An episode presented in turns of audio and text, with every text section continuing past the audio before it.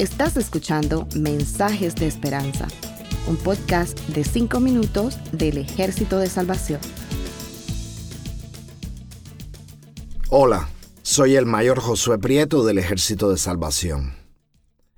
He titulado este episodio con preguntas que parecen un poco filosóficas. Aunque me gusta hablar de filosofía, no es esa la razón por la que uso esas preguntas. Permítanme explicarme. Muchas veces usamos la expresión buscar a los perdidos cuando estamos hablando de proclamar el Evangelio. ¿Están verdaderamente perdidos los que están sin Dios?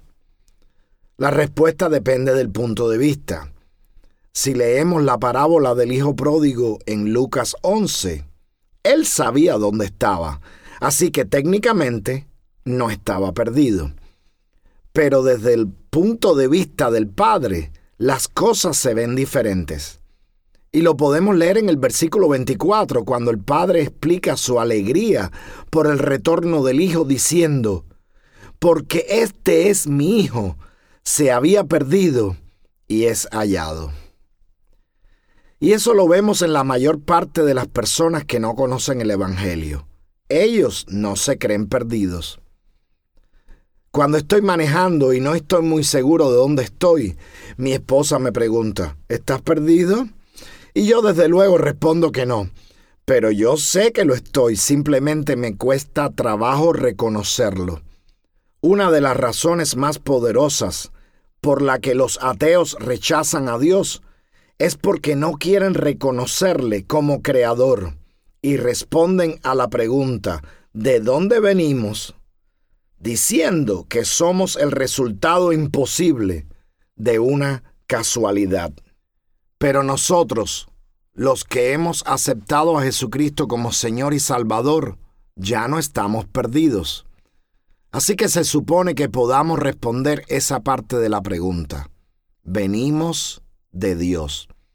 Hemos sido creados por Él a su imagen y semejanza pueblo suyo somos, como dice el salmista. La otra parte de la pregunta es ¿a dónde vamos? Espero que conozcan la canción de Bar Miller, Puedo imaginarme, originalmente conocida en inglés como I Can Only Imagine. Ah, esta canción expresa la limitación humana para describir lo que pasará cuando estemos en la eternidad en la presencia de Dios. Sin embargo, aunque solamente podamos imaginarnos cómo será, sabemos que vamos para allá porque Jesucristo mismo prometió que iría a preparar lugar para nosotros ahí. Los perdidos no saben a dónde van, pero nosotros sí sabemos. Cuando el apóstol Juan comienza a narrar los eventos de esos últimos momentos privados de Jesús con los discípulos, Además de la cena pascual y del tiempo de oración en el Monte de los Olivos, Juan incluye otro evento, el lavado de los pies. Juan introduce todos estos eventos escribiendo en el versículo 3 del capítulo 13 de su Evangelio lo siguiente. Y sabiendo Jesús que el Padre había puesto todas las cosas en sus manos, y que él había salido de Dios y a Dios iba. Y continúa narrando esos eventos. Juan dice que todo lo que hizo Jesús fue hecho con pleno conocimiento. Él sabía que venía del Padre y que iba al Padre. También sabía que el Padre le había dado autoridad sobre todas las cosas.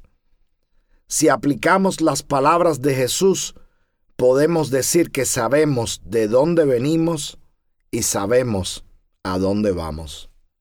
Antes de seguir adelante, me gustaría decir que si hay un oyente que no sabe o tiene dudas, le recomiendo que ahora mismo tenga una conversación seria con Jesucristo. Continuamos.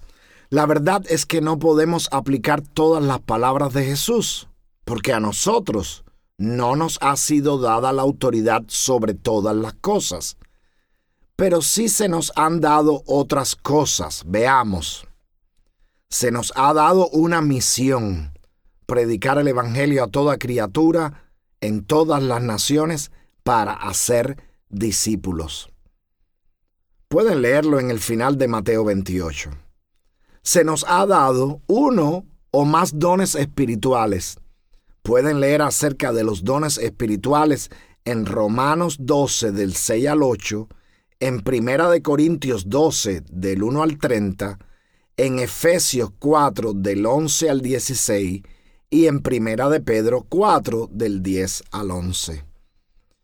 Finalmente tenemos dones naturales o talentos, que no son más que un conjunto de habilidades que cada uno de los seres humanos hemos recibido. Todas estas cosas que hemos recibido son parte del propósito con el que hemos sido creados por Dios. Es importante que cada uno de nosotros conozca la misión y los dones que tenemos. Es importante que reconozcamos el propósito que Dios tiene para nosotros así como Jesús reconoció el propósito que el Padre tenía para él. Si sabemos el propósito de nuestras vidas, si sabemos de dónde venimos y a dónde vamos, entonces estamos preparados para ser instrumentos en las manos del Dios Todopoderoso. Que el Señor les bendiga. Gracias por escucharnos. Para conocer más sobre nuestros programas, por favor visita salvationarmysoundcast.org. Dios te bendiga.